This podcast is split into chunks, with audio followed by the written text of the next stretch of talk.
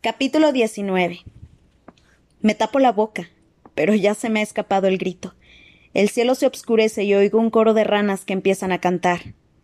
Estúpida, me digo. ¿Qué estupidez has hecho? Espero, paralizada, a que los bosques se llenen de atacantes, pero después recuerdo que no queda casi nadie. Pita, que está herido, es ahora mi aliado. Todas las dudas que pudiera haber tenido sobre él se desvanecen, porque si alguno de los dos hubiera matado al otro, seríamos parias a nuestro, a nuestro regreso al Distrito 12. De hecho, sé que de estar viendo los juegos por la tele habría odiado a cualquier tributo que no intentara de inmediato aliarse con su compañero de distrito. Además, tiene sentido que nos protejamos el uno al otro, y en mi caso, al ser los amantes trágicos del Distrito 12 es un requisito imprescindible si deseo recibir más ayuda de patrocinadores comprensivos. Los amantes trágicos. Pita debe de haber estado jugándosela a esa carta desde el principio. ¿Por qué si no habrían decidido los vigilantes este cambio sin precedentes en las reglas? Para que dos tributos tengan la oportunidad de ganar. Nuestro romance debe de ser tan popular entre la audiencia que condenarlo al fracaso pondría en peligro el éxito de los juegos.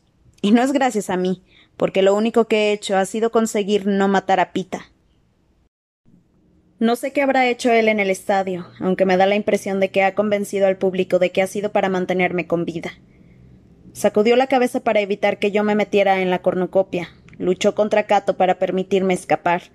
Incluso su unión con los profesionales tiene que haber sido una táctica para protegerme. Al final, va a resultar que Pita nunca ha sido un peligro para mí. La idea me hace sonreír. Dejo caer las manos y levanto el rostro hacia la luna para que las cámaras puedan verlo bien. Entonces, ¿a quién debo temer? ¿A la comadreja? El chico de su distrito está muerto y ella trabaja sola, por la noche, y su estrategia ha consistido en evadirse, no en atacar. En realidad, aunque haya escuchado mi voz, no creo que haga nada, salvo esperar a que otro me mate. También está Trash. De acuerdo, él es una amenaza real, pero no lo he visto ni una vez desde que empezaron los juegos. Cuando la comadreja se asustó con un ruido en el lugar de la explosión, no se volvió hacia el bosque, sino hacia lo que hay al otro lado de él esa zona del estadio que se pierde de vista y llega a no sé dónde. Estoy casi segura de que la persona de la que huía era Tresh y que ese es su dominio. Desde allí no puede haberme escuchado, y aunque lo hiciera, estoy a demasiada altura para alguien de su tamaño. Eso me deja con Cato y la chica del Distrito 2, que seguramente estarán celebrando la nueva regla. Es la única pareja que queda, salvo Pita y yo. ¿Debería huir por si me han escuchado llamarlo? Hmm. No, pienso. Que vengan. Que vengan con sus gafas de visión nocturna y sus pesados cuerpos ruidosos, que se pongan a tiro de mis flechas. Sin embargo, sé que no lo harán.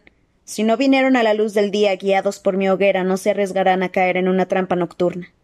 Cuando vengan, será imponiendo sus condiciones, no porque sepan dónde estoy. Quédate aquí y duerme un poco, Katniss. Me ordeno, a pesar de que desearía empezar a buscar a Pita de inmediato. Mañana, mañana lo encontrarás. Consigo dormirme, pero por la mañana me comporto con un cuidado extremo, porque aunque los profesionales podrían dudar en atacarme en un árbol, son muy capaces de montar una emboscada. Me aseguro de estar completamente preparada para superar el día. Me como un buen desayuno, cierro bien la mochila, preparo las armas antes de descender. Todo parece tranquilo y sin cambios cuando llego al suelo. Hoy debo tomar todas las precauciones posibles. Los profesionales sabrán que estoy intentando localizar a Pita y puede que quieran esperar a que lo haga antes de actuar. Si está tan mal herido como cree Cato, me veré en la obligación de defendernos a los dos sin ayuda. Sin embargo, si está tan incapacitado, ¿cómo ha conseguido seguir con vida? ¿Y cómo demonios voy a encontrarlo? Intento pensar en algo que haya dicho Pita y que pueda servirme de pista para saber dónde se esconde, pero no se me ocurre nada, así que vuelvo al último momento en que lo vi brillando bajo la luz del sol gritándome que corriera. Después apareció Cato con la espada en alto y cuando me fui hirió a Pita. Pero ¿cómo escapó? Quizá aguantó mejor que Cato el veneno de las rastrevíspulas. Quizá fuera esa la variable que le permitió huir. Sin embargo, a él también le habían picado. ¿Cuánto pudo alejarse estando herido y lleno de veneno? ¿Y cómo ha permanecido vivo todos estos días? Si la herida y las picaduras no lo mataron, la tendría que haberlo hecho. Entonces se me ocurre la primera pista sobre su ubicación. No podría haber sobrevivido sin agua, lo sé por mis primeros días en el campo de batalla. Tiene que estar escondido en un sitio cerca de una fuente de agua. Está el lago, pero es una opción poco probable, teniendo en cuenta que se encuentra demasiado cerca del campamento base de los profesionales. Hay unos cuantos estanques alimentados por el arroyo, pero ahí sería presa fácil. Y está el arroyo, el que sale del campamento donde estuve con Rup, pasa cerca del lago y sigue adelante. Si se ha mantenido cerca del arroyo, habrá podido moverse y estar siempre cerca del agua. Podría caminar por la corriente y borrar sus huellas e incluso pescar algo. Bueno, en cualquier caso es un buen lugar por donde empezar. Para confundir al enemigo enciendo una fogata con mucha leña verde. Aunque piensen que es una artimaña, espero que supongan que estoy escondida por aquí mientras que en realidad estaré buscando a Pita. El sol quema, la neblina de la mañana casi de inmediato, y me doy cuenta de que voy a hacer de que hoy va a hacer más calor de lo normal. El agua me resulta fresca y agradable cuando meto los pies descalzos dentro, arroyo abajo. Siento la tentación de llamar a Pita conforme avanzo, pero decido que no es buena idea. Tendré que encontrarlo usando los ojos y el oído que me queda, pero él sabrá que lo busco, ¿no? Espero que su opinión sobre mí no sea tan mala como para pensar que no haré caso de la nueva regla y me quedaré sola, ¿verdad? Es una persona difícil de predecir, lo que resultaría interesante en otras circunstancias. En este momento solo sirve para añadir otro obstáculo. No tardo mucho en llegar al sitio donde el que partía al campamento de los profesionales. No hay ni rastro de Pita, aunque no me sorprende porque he recorrido este lugar tres veces desde el incidente de las avispas, de haber estado cerca, seguro que lo habría sospechado. El arroyo empieza a doblarse hacia la izquierda para introducirse en una parte del bosque que no conozco. Una orilla embarrada y cubierta de plantas acuáticas enredadas lleva a unas grandes rocas que aumentan en tamaño hasta que empiezo a sentirme algo atrapada. Ahora no sería nada fácil escapar del arroyo ni luchar contra Cato o Tresh mientras subo por este terreno rocoso. De hecho, justo cuando acabo de decidir que voy por el camino equivocado, que un chico herido no podría entrar y salir de esta fuente de agua, veo el reguero de sangre que rodea una roca. Hace tiempo que se secó, pero las manchas que van de un lado al otro sugieren que alguien, alguien que quizá no estuviera en plena posesión de sus facultades mentales, intentó limpiarse la sangre. Abrazada a las rocas, me muevo lentamente hacia la sangre buscándolo. Encuentro más manchas, una con unos trozos de tela pegados, pero ni rastro de él. Me derrumbo y digo su nombre en voz baja. ¿Pita? Pita. Entonces un sinsajo aterriza en un árbol raquítico y empieza a imitarme, así que lo dejo. Me rindo y vuelvo al arroyo pensando. Tiene que haberse ido más abajo.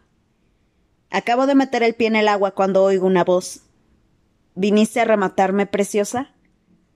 Me vuelvo de golpe. Viene de mi izquierda, así que no lo oigo muy bien y la voz es ronca y débil, aunque tiene que ser pita. ¿Qué otra persona me llamaría preciosa en este lugar? Recorro la orilla con la mirada, pero nada, solo barro, plantas y la base de las rocas. ¿Pita? Susurro. ¿Dónde estás? No me responde. ¿Me lo imaginé? No, estoy segura de que era real y de que estaba cerca. ¿Pita? Me arrastro por la orilla. Bueno, no me pises. Retrocedo de un salto porque la voz viene del suelo, pero sigo sin verlo. Entonces abre los ojos, de un azul inconfundible entre el lodo marrón y las hojas verdes. Ahogo un grito y me recompensa con la fugaz visión de sus dientes blancos al reírse. Es lo último en, en camuflaje. Pita tendría que haberse olvidado del lanzamiento de pesos y haberse dedicado a convertirse en árbol en plena sesión privada con los vigilantes, o en roca, o en una orilla embarrada llena de malas hierbas. Cierra otra vez los ojos. Le ordeno. Lo hace y también la boca y desaparece por completo. La mayor parte de lo que creo que es su cuerpo está debajo de una capa de lodo y plantas. La cara y los brazos están tan bien disfrazados que resultan invisibles. Me arrodillo a su lado. Supongo que todas estas horas decorando pasteles ha dado, ha dado por fin su fruto. Sí, el glaciado, la última defensa de los moribundos. No te vas a morir. ¿Y quién lo dice? Tiene la voz muy ronca. Yo. Ahora estamos en el mismo equipo, ya sabes. Eso escuché. Responde abriendo los ojos. Muy amable de tu parte venir a buscar lo que queda de mí. ¿Te cortó Cato? Le pregunto, sacando la botella para darle un poco de agua. Pierna izquierda, arriba. Vamos a meterte en el arroyo para que pueda lavarte y ver qué tipo de herida tienes. Primero, acércate un momento, que tengo que decirte una cosa. Me inclino sobre él y acerco el oído bueno a sus labios, que me hacen cosquillas cuando me susurra. Recuerda que estamos locamente enamorados, así que puedes besarme cuando quieras. Gracias, respondo, apartando la cabeza de golpe, pero sin poder evitar reírme. Lo tendré en cuenta. Al menos es capaz de bromear, y creo que esa es buena señal. Sin embargo, cuando empiezo a ayudarlo a llegar al arroyo, toda la ligereza desaparece. Está a poco más de medio metro. ¿Tan difícil va a ser? Pues sí, porque me doy cuenta de que no puede moverse ni un centímetro él solo. Está tan débil que su única ayuda consiste en dejarse llevar. Intento arrastrarlo, pero a pesar de que sé que hace todo lo posible por estarse quieto, se le escapan algunos gritos de dolor. El lodo y las plantas parecen haberlo atrapado, y al final tengo que dar un enorme tirón para arrancarlo de sus garras. Sigue a medio metro del agua, tumbado con los dientes apretados y las lágrimas abriéndole surcos en la porquería de la cara. Mira, Pita, voy a hacerte rodar hasta el arroyo. Aquí es poco profundo, ¿de acuerdo? Fantástico. responde. Me agacho a su lado. Pase lo que pase, me digo, no pararé hasta que esté en el agua. A la de tres. Le aviso. Una. Dos. Tres. Solo consigo que ruede una vuelta completa antes de pararme, por culpa de los horribles sonidos que está haciendo. Ahora está al borde del agua. Quizás sea mejor así. Bueno, cambio de planes. No voy a meterte dentro del todo. Le digo, Además, si lo consigo, quién sabe si después podré sacarlo. ¿Nada de rodar? Nada. Vamos a limpiarte. Vigila el bosque por mí, ¿sí? No sé por dónde empezar. Está tan cubierto de lodo y hojas apelmazadas que ni siquiera le veo la ropa, si es que la lleva puesta. La idea me hace vacilar un momento, pero después me lanzo. Los cuerpos desnudos no importan mucho en el estadio, ¿verdad? Tengo dos botellas de agua y la bota de Ru. Las apoya en las rocas del arroyo para que mientras dos se llenan pueda vaciar la tercera sobre Pita. Tardo un rato, pero al, al final quito el barro suficiente para encontrar su ropa. Le bajo la cremallera de la chaqueta con mucho cuidado, le desabrocho la camisa y le quito las dos cosas. La camiseta interior está tan pegada a las heridas que tengo que cortarla con mi cuchillo y volver a mojarlo para soltarla. Está muy lesionado. Tiene una larga quemadura en el pecho y cuatro picaduras de rastrevíspula, contando con la de la oreja. Sin embargo, me siento un poco mejor, porque esas cosas puedo arreglarlas. Decido ocuparme primero de su torso, aliviar parte del dolor antes de encargarme de lo que le haya hecho Cato a su pierna. Como tratarle las heridas no tiene mucho sentido si está tumbado en un charco de barro, lo apoyo como puedo en una roca. Se queda ahí sentado sin quejarse mientras le lavo la tierra del pelo y la piel. Está muy pálido a la luz del sol y ya no parece fuerte y musculoso. Le saco los aguijones de las picaduras, lo que le arranca una mueca, pero en cuanto aplico las hojas suspira de alivio. Mientras se seca al sol, lavo la camisa y la chaqueta, que están asquerosas, y las coloco sobre las piedras. Después le pongo la crema para las quemaduras en el pecho. Entonces me doy cuenta de lo caliente que tiene la piel. La capa de lodo y las botellas de agua habían ocultado el hecho de que está ardiendo de fiebre. Rebusco en el botiquín de primeros auxilios que le quité al chico del Distrito 1 y encuentro píldoras para reducir la temperatura. Mi madre a veces cede y las compra cuando fallan todos sus remedios caseros. Trágate esto, le digo, y él se toma la medicina como un chico obediente. Debes de tener hambre. La verdad es que no. Qué raro. Llevo días sin tener hambre, responde Pita. De hecho, cuando le ofrezco granzo, arruga la nariz y vuelve la cara. Entonces me doy cuenta de lo enfermo que está. Pita, tienes que comer algo. Le insisto. Solo servirá para que lo devuelva. Lo único que consigo es obligarlo a comer unos trocitos de manzana desecada. Gracias. Estoy mucho mejor, de verdad. ¿Puedo dormir un poco, Katniss? Dentro de un momento. Le prometo. Primero tengo que mirarte la pierna. Con todo el cuidado del mundo le quito las botas, los calcetines y después, centímetro a centímetro, los pantalones. Veo el corte que ha hecho la espada de Cato en la tela sobre el muslo, pero eso no me prepara de ninguna manera para lo que hay debajo. El profundo tajo inflamado supura sangre y pus, la pierna está hinchada, y lo peor de todo huele a carne podrida. Quiero huir, desaparecer en el bosque como hice el día en que, en que trajeron al hombre quemado a nuestra casa, salir a cazar mientras mi madre y Prim se encargan de algo que yo no tengo ni el valor ni la habilidad de curar. Sin embargo, aquí no hay nadie más que yo. Intento imitar el comportamiento tranquilo de mi madre cuando tiene un caso especialmente difícil. Hmm. Bastante feo, ¿verdad? dice Pita, que me observa con atención. Regular, respondo, encogiéndome de hombros como si no fuera gran cosa. Deberías ver a algunas de las personas que le llevan a mi madre de las minas. Me contengo para no añadir que suelo huir de la casa siempre que trata algo más grave que un resfriado. Bien pensado. Ni siquiera me gusta estar cerca de la gente que tose. Lo primero es limpiarla bien. Le dejo puestos los calzoncillos porque no tienen mal aspecto y no quiero pasarlos por encima del muslo herido. Bueno, sí, y también porque la idea de que esté desnudo me incomoda. Es otra de las habilidades de mi madre y Prim. La desnudez no tiene ningún efecto en ellas, no hace que se avergüencen. Lo más irónico es que en este momento de los juegos mi hermanita le sería más útil a Pita que yo. Coloco mi trozo de plástico debajo de él para poder lavarlo del todo. Con cada botella que le echo encima, peor aspecto tiene la herida. El resto de su mitad inferior está bastante bien, solo una picadura de rastrevíspula y unas cuantas quemaduras pequeñas que le trato rápidamente. Por otro lado, el corte de la pierna. ¿Cómo demonios voy a curar eso? ¿Por qué no lo dejamos un momento al aire y. Dejo la frase sin acabar. ¿Y después lo curas? responde Pita. Es como si sintiera pena por mí, como si supiera lo perdida que estoy. Eso, sí. Mientras tanto, cómete esto. Le pongo unas peras secas partidas por la mitad en la mano y vuelvo al arroyo a lavarle el resto de la ropa. Una vez que la tengo puesta a secar, examino el contenido del botiquín. Son cosas bastante básicas vendas, píldoras, medicinas para el dolor de estómago, píldoras para la fiebre, nada del calibre de lo que necesito para curarlo. Vamos a tener que experimentar. Admito.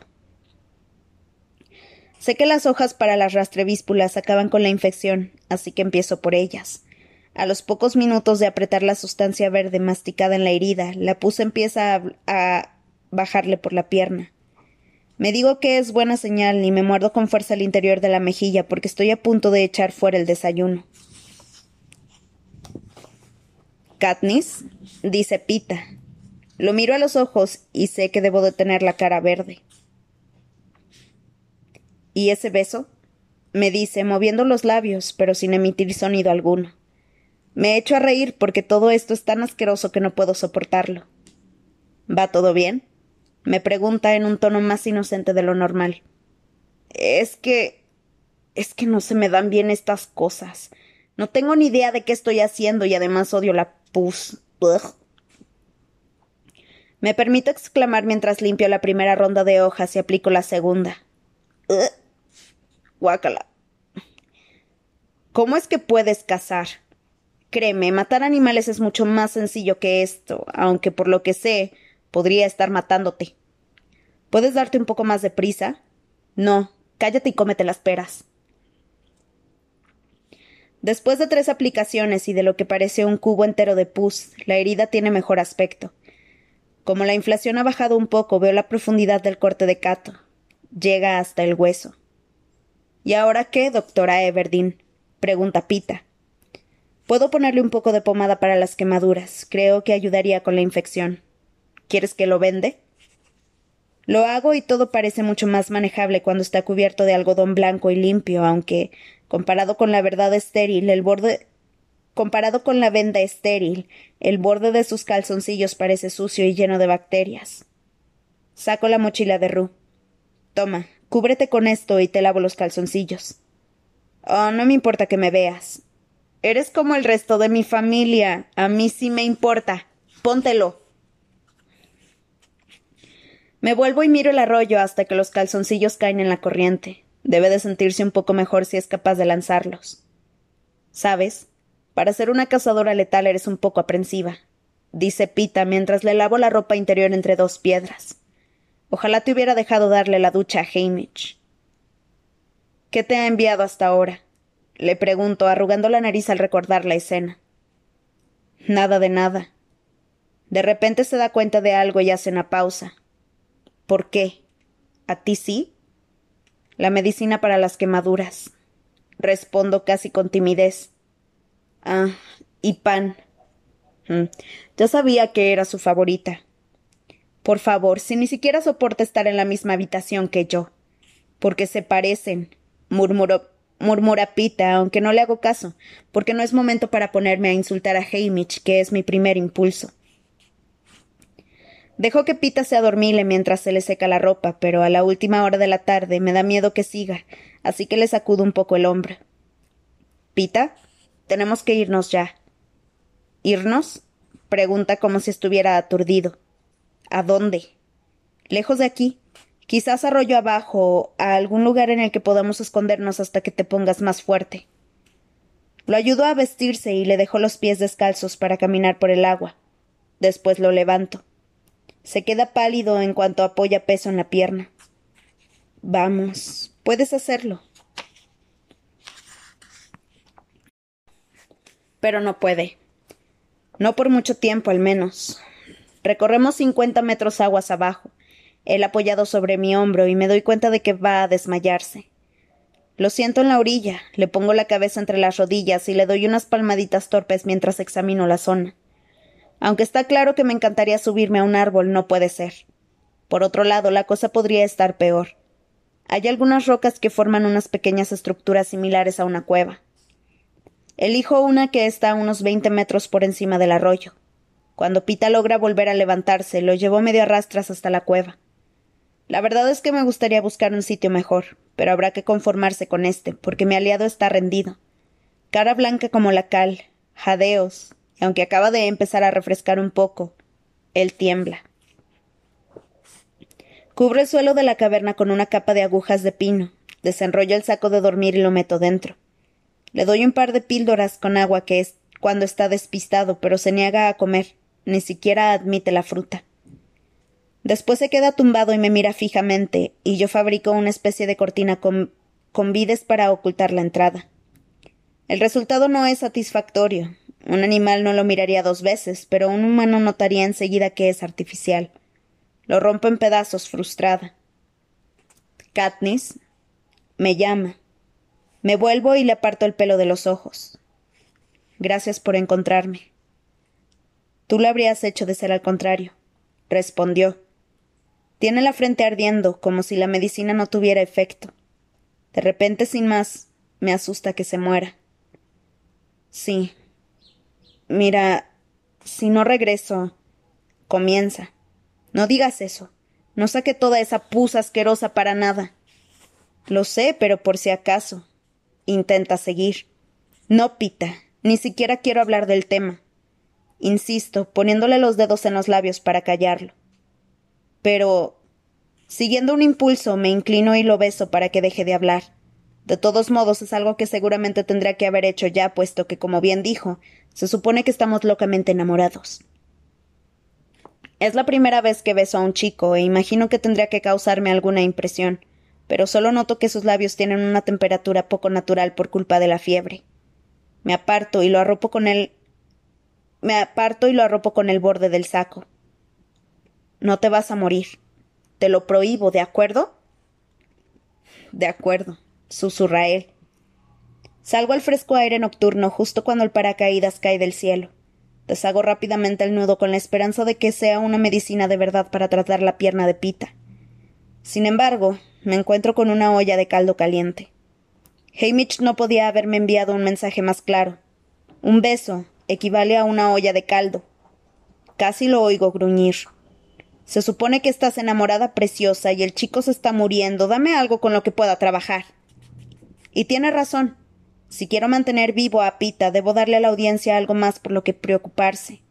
Los amantes trágicos, desesperados por volver juntos a casa dos corazones latiendo al ritmo de uno. Romance,